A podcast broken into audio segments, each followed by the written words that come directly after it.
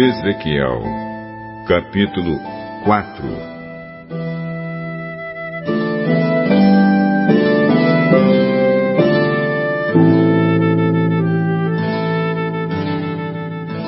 Homem mortal, pegue um tijolo, ponha na sua frente e faça nele um desenho da cidade de Jerusalém.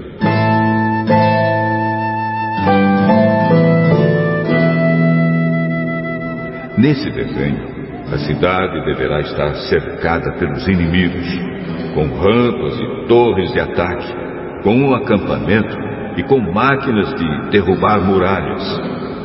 Pegue uma frigideira de ferro e ponha como se fosse um muro entre você e a cidade. Vire o rosto na direção da cidade.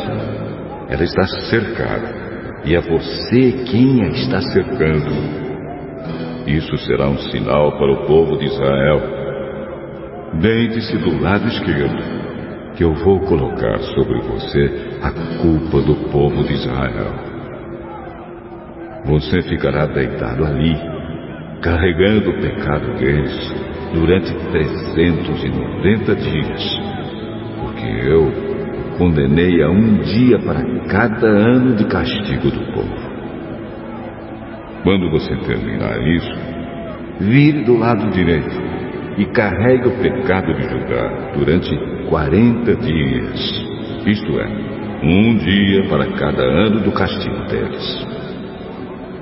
Olhe firme para Jerusalém cercada pelos inimigos.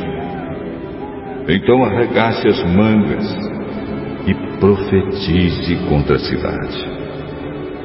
Eu vou amarrar e assim você não poderá virar de um lado para o outro, até que os inimigos deixem de cercar a cidade. Agora, pegue trigo, cevada, ervilhas, lentilhas, trigo miúdo e aveia. Misture tudo e faça pão. É isso que você vai comer durante os 390 dias em que estiver deitado do lado esquerdo. Você só vai poder comer quatro pãezinhos por dia e coma aos poucos. A água que beber também será medida, dois copos por dia, para beber aos poucos. Você fará fogo com festas secas de gente, assará o pão nas brasas e comerá esse pão em um lugar onde possa ser visto por todos.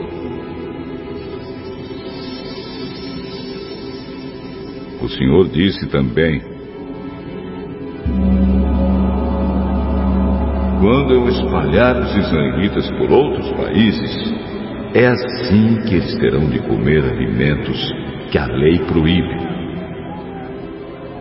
Mas eu respondi: Oh Senhor meu Deus, isso não. Eu nunca me manchei comendo comida impura. Desde criança, Nunca comi carne e nenhum animal que tivesse tido morte natural ou que tivesse sido despedaçado por animais ferozes. Aí o Senhor disse: Está bem, eu vou deixar você usar esterco de vaca para fazer fogo. Ache o seu pão em cima dele.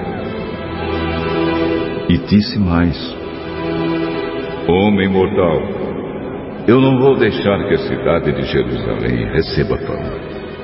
Então o povo, aflito, vai racionar a comida e a água. Eles vão ficar sem pão e sem água. Ficarão desesperados e acabarão morrendo por causa dos seus pecados.